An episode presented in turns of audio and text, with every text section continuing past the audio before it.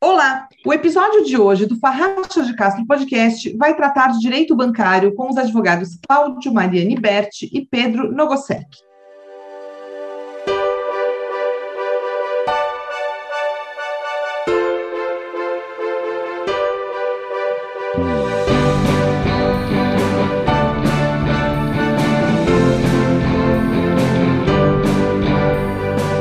Como vão? Tudo bem? Tudo em ordem, Sandra. Tudo bem. Tudo bem. Então vamos começar, doutor Cláudio, pela primeira pergunta. É, quais são as fraudes mais comuns praticadas através de instituições financeiras?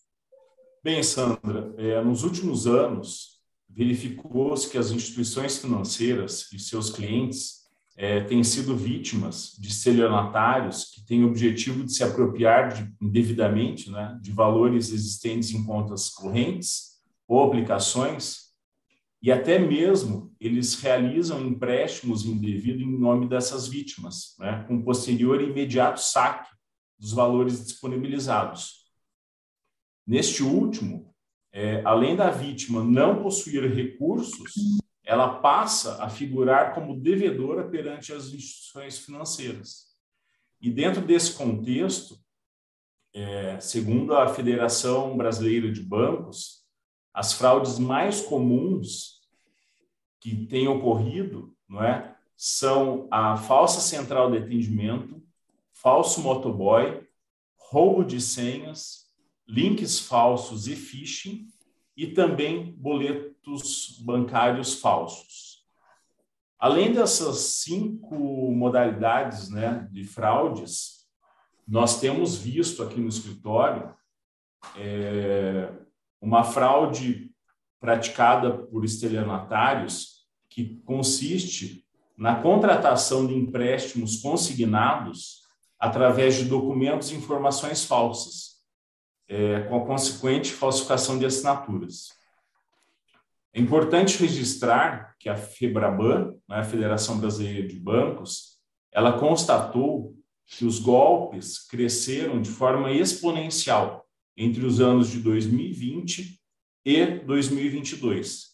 Isso coincide com o aumento da utilização de aplicativos para a realização de transações bancárias. Certo. E, bom, muitas vezes a pessoa se dá conta, até porque tem alertas, as próprias instituições bancárias estão fazendo campanhas, né? Tomando conhecimento da existência de uma fraude, como é que a vítima pode proceder? É, bem, se a fraude efetivamente ocorreu, né, é, eu entendo que é indispensável que a vítima entre em contato com a instituição financeira, seja através de aplicativo ou pelo telefone, né, é, solicitando o cancelamento do cartão e a modificação de senha, bem como a formalização de um boletim de ocorrência. Uhum. Aliás, muitas vezes as fraudes, as fraudes desculpe, ocorrem quando há perda de documentos. Assim, se houver a perda de documentos pessoais, inclusive de cartões bancários, a recomendação é a mesma, ou seja, que seja elaborado um boletim de ocorrência noticiando o fato, além do contato com a instituição financeira. O quanto além antes, da... sempre. Oi, Sandra, desculpa. Muito rapidamente, sempre, né? Exatamente, imediatamente após a constatação desses fatos. Além dessas medidas, nós entendemos que é importante a elaboração de uma notificação extrajudicial a ser enviada à instituição financeira com o objetivo de noticiar o ocorrido, além de solicitar providências, documentos ou informações que estejam na posse da instituição financeira, não é? Além disso, também constar na notificação ah, o pedido de reparação de danos, se houver. Perfeito. A gente tem visto as instituições bancárias fazerem campanhas né, publicitárias maciças de alerta para os correntistas, né, que é realmente um sintoma de que esse tipo de crime uh, cresceu muito. É, essas campanhas podem reduzir a responsabilidade da instituição e aumentar a da vítima que não adotou as cautelas recomendadas? Sandra, eu entendo que a realização dessas campanhas não amenizam, não reduzem e não excluem a responsabilidade das instituições financeiras. é, eu acredito que esses movimentos das instituições financeiras e da própria federação dos bancos, eles sejam mais conscientizadores e preventivos. Né? É, por quê? Porque a responsabilidade da instituição financeira ela somente será afastada se for comprovada a inexistência de defeito na prestação do serviço bancário ou a culpa exclusiva do consumidor ou do terceiro. E essas circunstâncias, esses fatos, eles serão analisados e apurados de forma individual pelo Poder Judiciário em caso de judicialização. Né? É, o que ocorre? A instituição financeira, enquanto fornecedora, e aqui aplica-se o Código de Defesa do Consumidor, ela deve e tem o dever de zelar por todos os dados e informações relacionados aos seus clientes, bem como ela deve desenvolver mecanismos capazes de identificar e, co e coibir a prática de fraudes. Além disso, ela deve manter esses sistemas em constante aprimoramento, né? em virtude do dever de gerir segura com segurança as movimentações bancárias e os dados dos seus clientes. É, é importante deixar registrado que esse é o entendimento externado muito recente, de forma muito recente, pelo Superior Tribunal de Justiça, ao julgar um caso envolvendo uma instituição financeira e um cliente que foi vítima do golpe do falso motoboy. Esse é crítico. Doutor Cláudio, do ponto de vista dos correntistas, sejam eles pessoas físicas ou jurídicas, quais medidas preventivas podem ser tomadas? Bom, a, a Federação dos Bancos do Brasil, ela recomenda, e na verdade, de forma frequente, veicula recomendações para os correntistas. Né? Então, com o objetivo de evitar as fraudes é, o que, que é recomendado. Nos casos de ligações, nunca deve ser informado ou confirmado dados pessoais e senhas, justamente porque o banco acaba não ligando para os correntistas. Não é? Ainda, se esse fato ocorrer, é necessário que se desligue imediatamente chamada e entre em contato com a instituição financeira. Além de verificar se houve algum tipo de movimentação suspeita ou indevida na conta. Não é? Nos casos de solicitação de cartões por terceiros, a solicitação não deve ser atendida. Além disso, e da mesma forma como, sugerido anteriormente, é, é importante entrar em contato com a instituição financeira para verificar se há algo de errado na conta. Sobre as senhas, as mesmas elas devem ser guardadas em local seguro não serem anotadas, guardadas em carteiras, bolsas ou em blocos de nota de celular ou computador. Também é importante usar senhas complexas diferentes para se o correntista tiver diversas contas, alguma coisa nesse sentido, né? Além disso, eles recomendam a utilização de autenticação em dois fatores.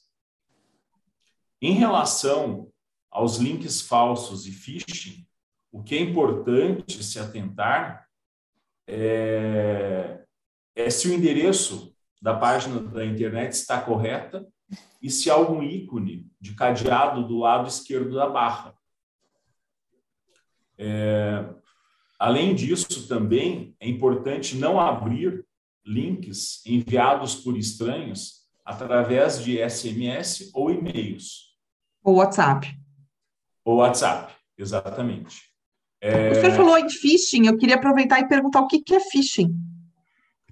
Phishing, na verdade, é justamente quando ele capta as informações do, dos usuários, né? os dados pessoais, informações através desses links. Perfeito. Então, acho que é isso que a gente tinha para falar sobre as medidas preventivas, né? Acionar a instituição bancária, mesmo quando a gente não tenha caído no golpe, é importante alertar, né? Exatamente. Agora, doutor Pedro, é, há possibilidade de o problema ser resolvido sem ajuizamento de uma ação judicial? Existe sim a possibilidade. Antes, até gostaria de cumprimentar todos os nossos ouvintes. E existe a possibilidade e ela pode ser feita de diversas maneiras. Entre elas, é, existe uma que o doutor Cláudio já comentou, seria através da notificação essa judicial, que é, é geralmente elaborada pelo próprio escritório e direcionada às instituições financeiras, noticiando o acontecimento da fraude e solicitando informações é, complementares sobre essa fraude e também é, formulando um pedido para que qualquer é, efeito decorrente da fraude cesse. Por exemplo, na contratação de empréstimo consignado com desconto num benefício de aposentadoria, que o desconto de aposentadoria cesse imediatamente. Além disso, o próprio governo fornece é, plataformas para a formulação de reclamações e contato direto com é, as instituições financeiras. Entre uma dessas plataformas que é fornecida para pessoas físicas está o consumidor.gov, que oferece acesso perante as instituições financeiras e, é, às vezes, confere soluções. Além disso, há a possibilidade de ser formulada reclamação perante o PROCON, porém essas medidas é, não se mostram, algumas vezes, de grande efeito. Porém, de qualquer modo, elas futuramente podem servir para o ajuizamento de uma demanda judicial, porque elas podem demonstrar que a pessoa tentou resolver o problema de uma forma alternativa ao judiciário e mesmo assim não conseguiu êxito e daí a necessidade de o ajuizamento de um processo. Como último recurso nesse caso, né? Exatamente. É, não havendo sucesso nessa resolução, então, de medidas preventivas, a possibilidade de ajuizamento da ação judicial está presente. Claro.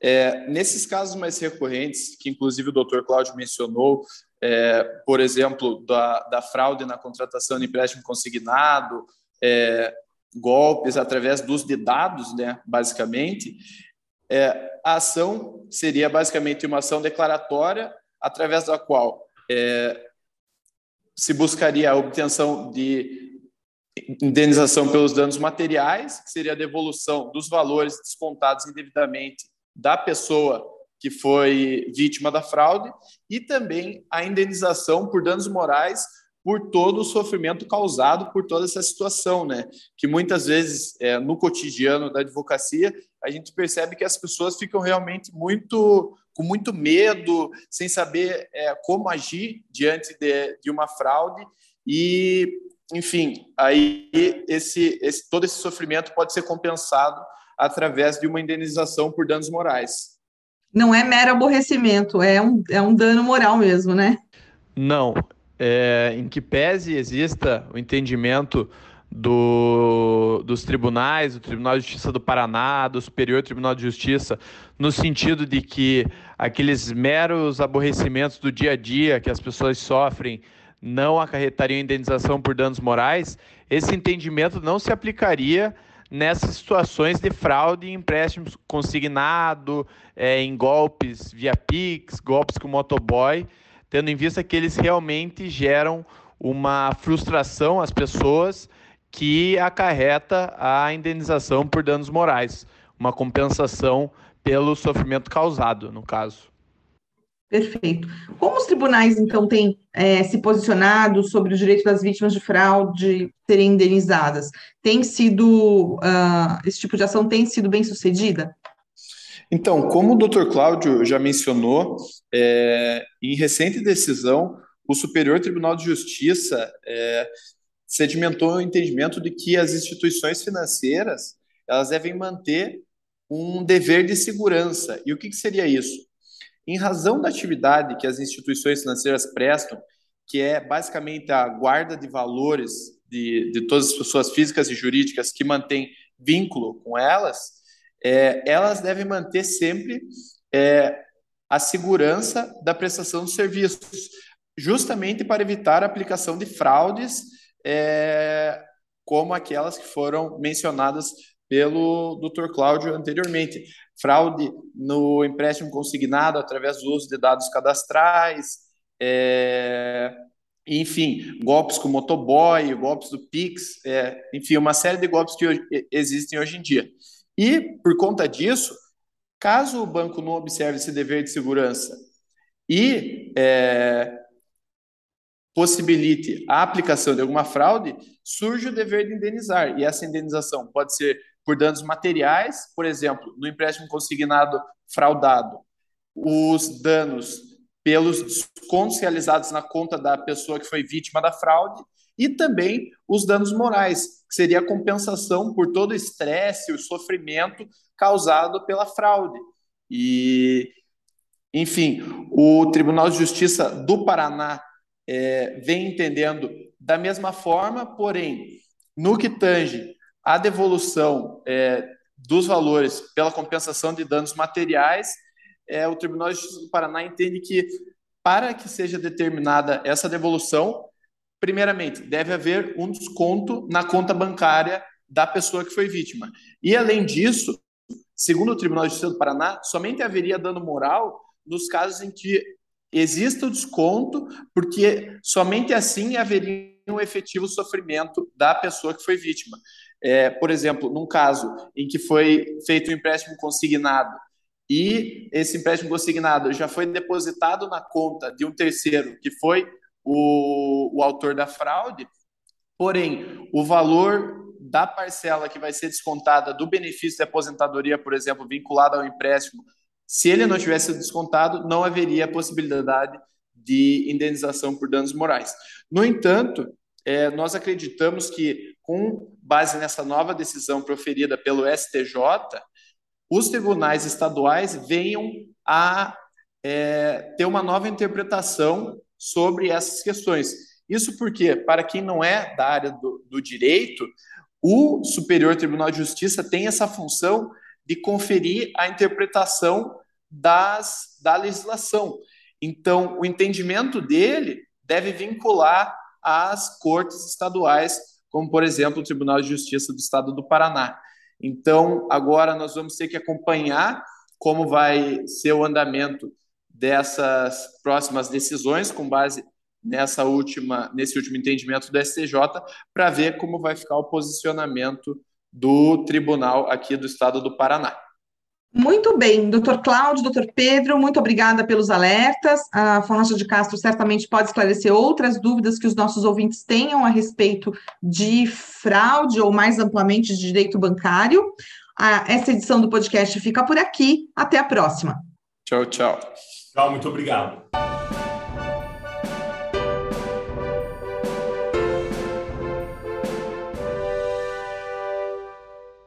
O advogado Carlos Alberto Farracha de Castro, sócio do escritório, foi debatedor na live sobre mediação e autocomposição de conflitos em projetos de infraestrutura promovida pela OAB Paraná no dia 29 de agosto. O artigo Insights Comportamentais sobre a reforma da Lei de Recuperação de Empresas e Falências de 2020, escrito pelo advogado Pedro Costa, integra o livro A Economia Comportamental Aplicada ao Direito, Estudos sobre Racionalidade, Políticas Públicas e Leis, recém-publicado pela editora Ítala. Carlos Alberto Farraja de Castro será um dos debatedores do evento sobre noções práticas de recuperação judicial e falência, a ser realizado pela OAB Paraná nos dias 3 e 4 de outubro. Em ambos os dias, o evento começa às 19 horas.